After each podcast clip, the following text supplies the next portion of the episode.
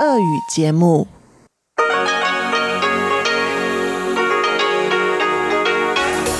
В эфире Международное радио Тайваня. Добрый вечер, уважаемые друзья! Добро пожаловать на Международное радио Тайваня. Из нашей студии в Тайбе вас приветствует Мария Ли, и мы начинаем нашу ежедневную часовую программу передач из Китайской Республики. Нашу программу откроет информационный выпуск, за которым последуют передачи «Пятница», в рубрике «Радиопутешествия по Тайваню» Чечена Кулар представит вашему вниманию интервью с тревел-блогером Касё Гасановым. Далее в передаче «Экскурсия на Формозу» мы с вами продолжим слушать фрагменты записи с презентации новой книги Валентина Лю.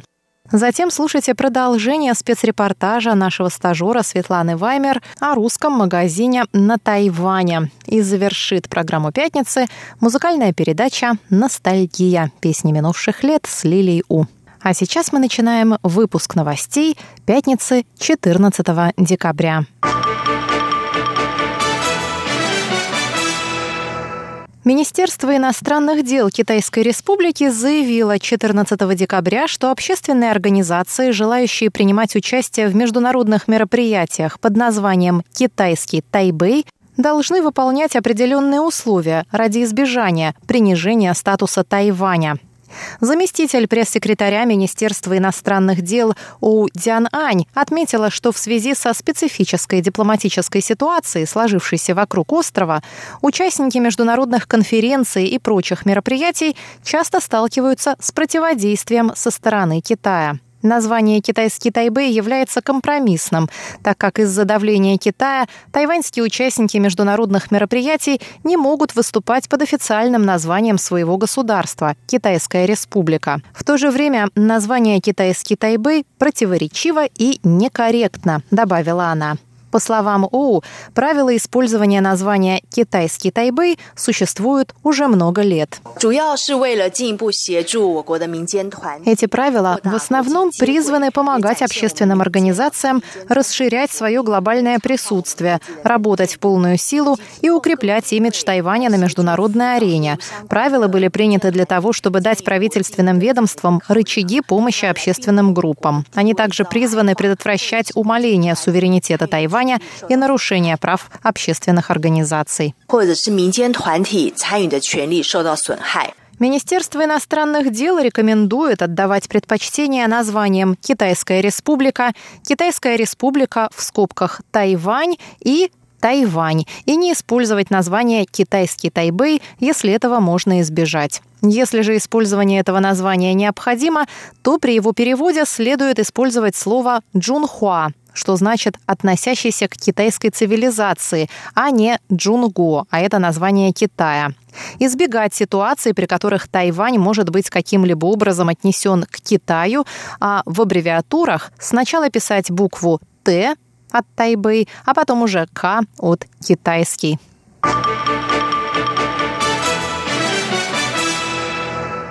Любители импортного мяса, решившиеся на нелегальный ввоз мясных продуктов на Тайвань из стран, пораженных африканской чумой свиней, рискуют быть оштрафованными на сумму до миллиона новых тайваньских долларов. Это 32 443 доллара США, уже начиная с этой пятницы.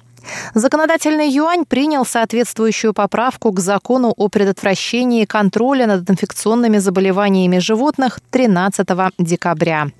Согласно обновленному закону, те, кто впервые попадется на ввозе мясных продуктов из пораженных инфекцией стран, будут оштрафованы на 50 тысяч новых тайваньских долларов. Те, кого поймают дважды за три года, должны будут выплатить штраф в 500 тысяч новых тайваньских долларов а злостные нарушители, попавшиеся трижды, вынуждены будут заплатить 1 миллион новых тайваньских долларов. Новые правила вступают в силу в пятницу 14 декабря. Ужесточение штрафов призвано защитить тайваньскую индустрию свиноводства от африканской чумы свиней, обнаруженной в материковом Китае. Сообщается, что заболевание было впервые обнаружено в августе в китайской провинции Ляонин, после чего распространилось в 21 провинции, приведя к большим потерям поголовья свиней.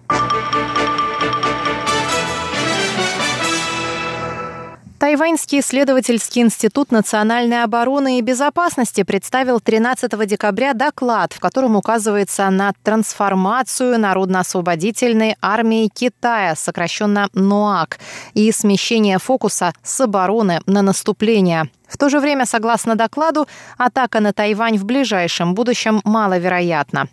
Ранее полковник ВВС НУАК Дай Сюй, выступая на конференции в Пекине, заявил, что Китай должен отправить военные корабли для противодействия американским военно-морским силам в Южно-Китайском море, а также быть готовым к нападению на Тайвань.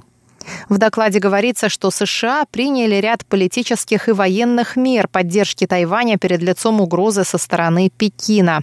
Доклад института состоял из трех частей, в первой из которых оцениваются военные и политические преобразования в Китае, во второй – ситуация с безопасностью в Индо-Тихоокеанском регионе, а в третьей – развитие оборонных технологий.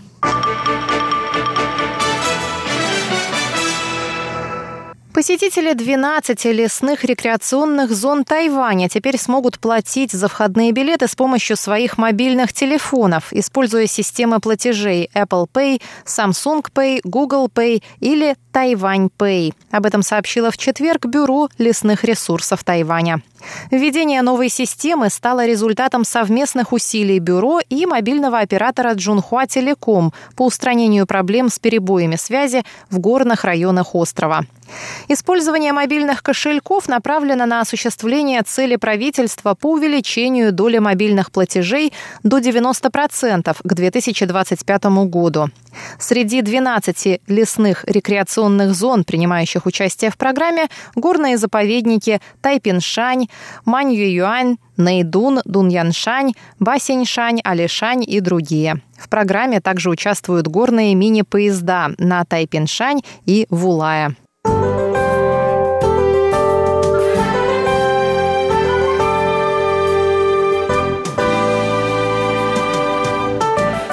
Далее прогноз погоды на завтра. В Тайбе в субботу ожидается дождливая погода, температура воздуха от 17 до 20 градусов. В центральной части Тайваня от 17 до 27 и ясно. На юге в Гаусюне также ясно, без осадков от 20 до 26 градусов. Сейчас в Тайбе идет дождь и 17 градусов тепла. На этом я, Мария Ли, заканчиваю наш сегодняшний выпуск новостей и приглашаю вас прослушать наши тематические выпуски «Пятницы».